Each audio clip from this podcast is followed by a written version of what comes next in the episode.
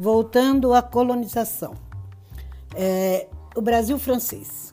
A ocupação definitiva pelos portugueses e a determinação de um modelo administrativo para a colônia não bastaram para desestimular a França em sua tentativa de conquistar uma pequena parcela da América Portuguesa. Em 1555, chegou ao continente uma incursão oficial francesa no Atlântico Sul, liderada por Nicolas Villegnon, reconhecido nobre francês, com o objetivo de criar a França Antártica na Baía de Guanabara, atual Rio de Janeiro.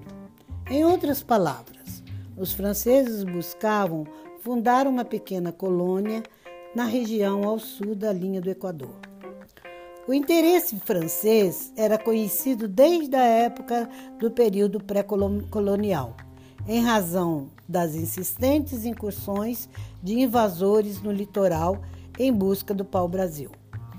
Constantes ações financiadas pela coroa da França indicavam o descontentamento francês com o Tratado de Tordesilhas e com a distribuição das terras indígenas recém-tomadas. As tentativas diplomáticas de resolver a questão não surtiu resultados fazendo com que os maires, que eram os franceses, e os peros, portugueses, como eram conhecidos pelos, pelos tupinambás, tivessem um desentendimento cujas proporções levou ambos os reinos a travar uma guerra. Em 1555, as tropas eh, francesas haviam tomado parte da costa que era propriedade colonial de Portugal. O almirante Gaspar Coligny ocupou a Baía de, da Guanabara de forma a configurar uma dominação sobre a região.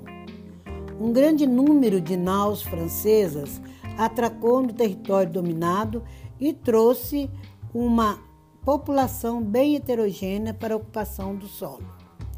A insatisfação indígena com a aculturação promovida pelos franceses, principalmente com os colonos calvinistas, originou constantes batalhas. A fim de responder à conquista francesa sobre terras lusitanas na América, em 1560, homens indígenas e colonos de diversas partes da colônia foram recrutados para expulsar os franceses. A vitória portuguesa, depois de dias de luta e de recusas de rendição por parte dos franceses, garantiu a derrubada do Forte Coligny, símbolo da resistência francesa na época. Em vitória, essa vitória portuguesa, porém, não encerrou definitivamente o comércio que os franceses tinham com a colônia a Europa dividida na América. Em 1578, Dom Sebastião, rei português que lutava contra os árabes nas regiões marroquinas do norte da África, desapareceu misteriosamente na Batalha de Alquequibir.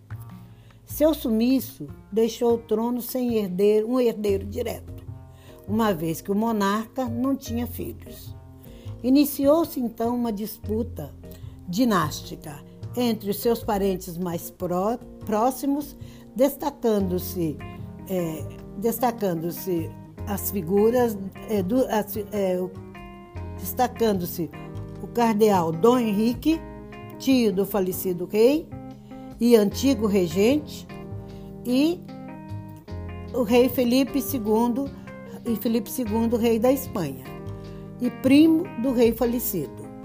Em razão da proximidade regional e do conhecimento da condução do reino, Dom Henrique tornou-se rei eh, Henrique I, rei de Portugal. No entanto, havia aqueles que eram contra a coroação de Dom Henrique, que já, é, já tinha uma idade avançada podia, e que podia representar a perda de mais um rei em pouco tempo.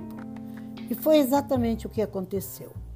Em 1580, o recente rei morreu, deixando espaço para o rei da Espanha, Felipe II, que unificou as duas coroas em uma só. A partir daquele momento, a Península Ibérica teve dois reinos, mas com o mesmo governante, a União Ibérica. Então formou-se aí a União Ibérica. O maior problema nesse período, é, nesse processo, estava a região de Flandres, mais especificamente com a Holanda, que desde 1572 declarou a sua total independência da Espanha, contra a vontade desse reino. Tal feito possivelmente acarretou descontentamento entre ambos, de modo que esse acontecimento gerou um mal-estar entre o novo rei português e o mais importante parceiro comercial que a colônia portuguesa tinha na América.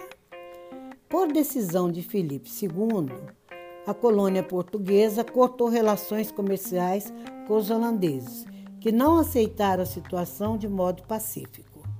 Ao contrário, no ano, no ano de 1595, em resposta ao fato do governo português haver cortado a Holanda das transações do açúcar, apesar dos altos investimentos feitos por ela na época da implantação da, dos engenhos açucareiros no Nordeste.